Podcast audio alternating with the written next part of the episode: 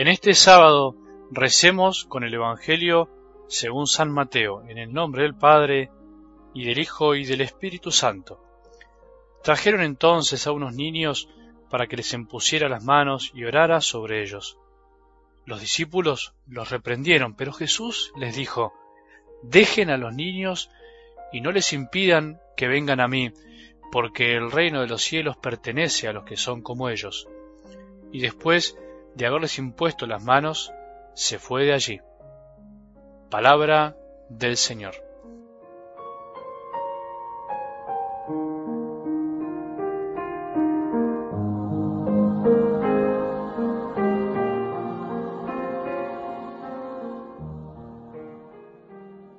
Es una maravilla pensar y sentir que cada evangelio, cada escena de la Biblia es palabra de Dios. Estarás pensando, este sacerdote dice una obviedad. Puede ser, pero a lo que me refiero es a algo más profundo, al hecho de que, del mismo modo que nos comunicamos entre nosotros, o sea, con gestos y palabras, Dios lo hizo y lo hace con nosotros. Por eso cuando leemos y escuchamos la palabra de Dios, no podemos quedarnos únicamente en la literalidad de las palabras en sí, o sea, de dónde proviene cada palabrita, cuál es su significado, cómo fue traducida. Eso ayuda mucho, es verdad, pero al mismo tiempo hay que traspasar la epidermis, la piel del texto, e ir descubriendo la verdad que encierra, no sólo cada palabra o frase, sino la escena, el contexto, los gestos, los silencios. Y eso no es tarea fácil, eso no se realiza por el hecho de estudiar, sino que se puede hacer gracias la inspiración del Espíritu Santo que nos asiste para interpretar lo que Él mismo inspiró. Cuando en la Iglesia leemos la palabra de Dios así, todo se transforma en un mensaje, todo puede hacerse nuevo, todo me dice algo una y mil veces. A veces podemos tener una mirada muy superficial de la palabra, muy literal, muy fundamentalista, como lo hacen otras iglesias de hermanos separados, o como podemos hacerlo nosotros mismos.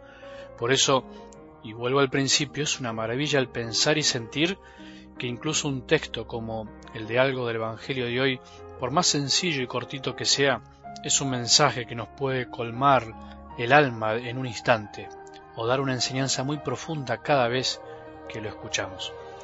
A Jesús le llevaba niños para que los bendijera, para que les impusiera las manos, para que orara por ellos, algo sumamente lindo en un contexto cultural en donde los niños no eran muy tenidos en cuenta, se percibe que Jesús, además de romper con esquemas tradicionales o culturales de la época, atraía de un modo especial a los más pequeños de ese momento, a los niños.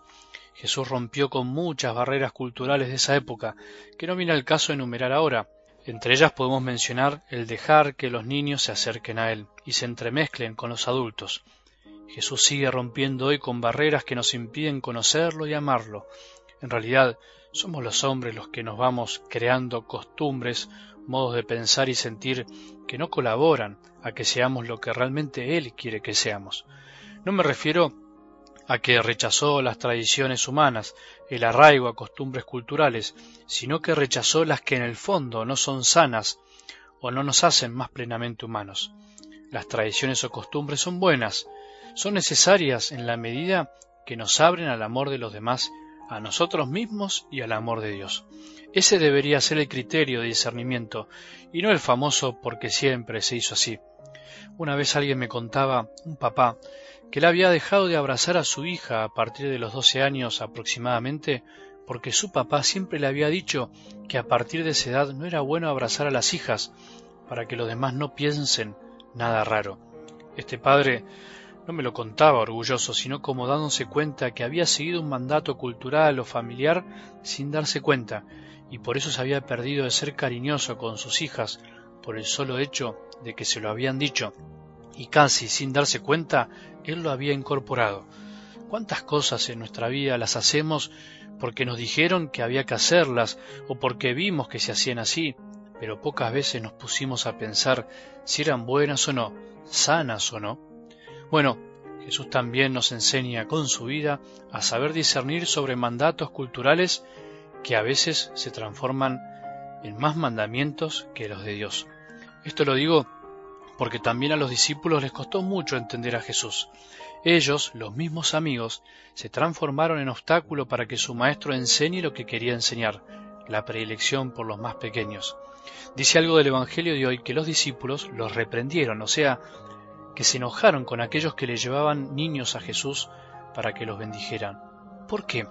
No sabemos bien, pero podemos suponer que porque les molestaba, o porque muchas veces, como nos pasa a los adultos, que consideramos que hay ciertos momentos que son solo para adultos.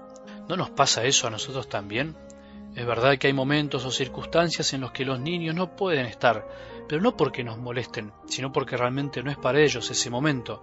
Sin embargo, también es verdad que hay situaciones en las que preferimos no estar con niños por el simple hecho de que nos molestan.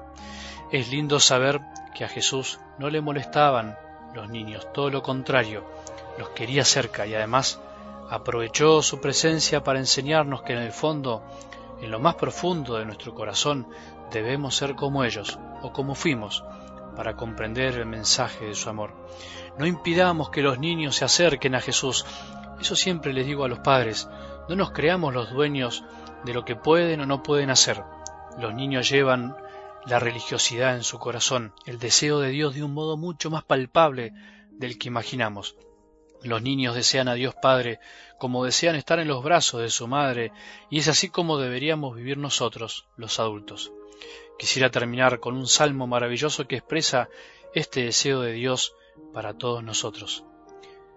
Mi corazón no es ambicioso, Señor, ni mis ojos se han vuelto altaneros.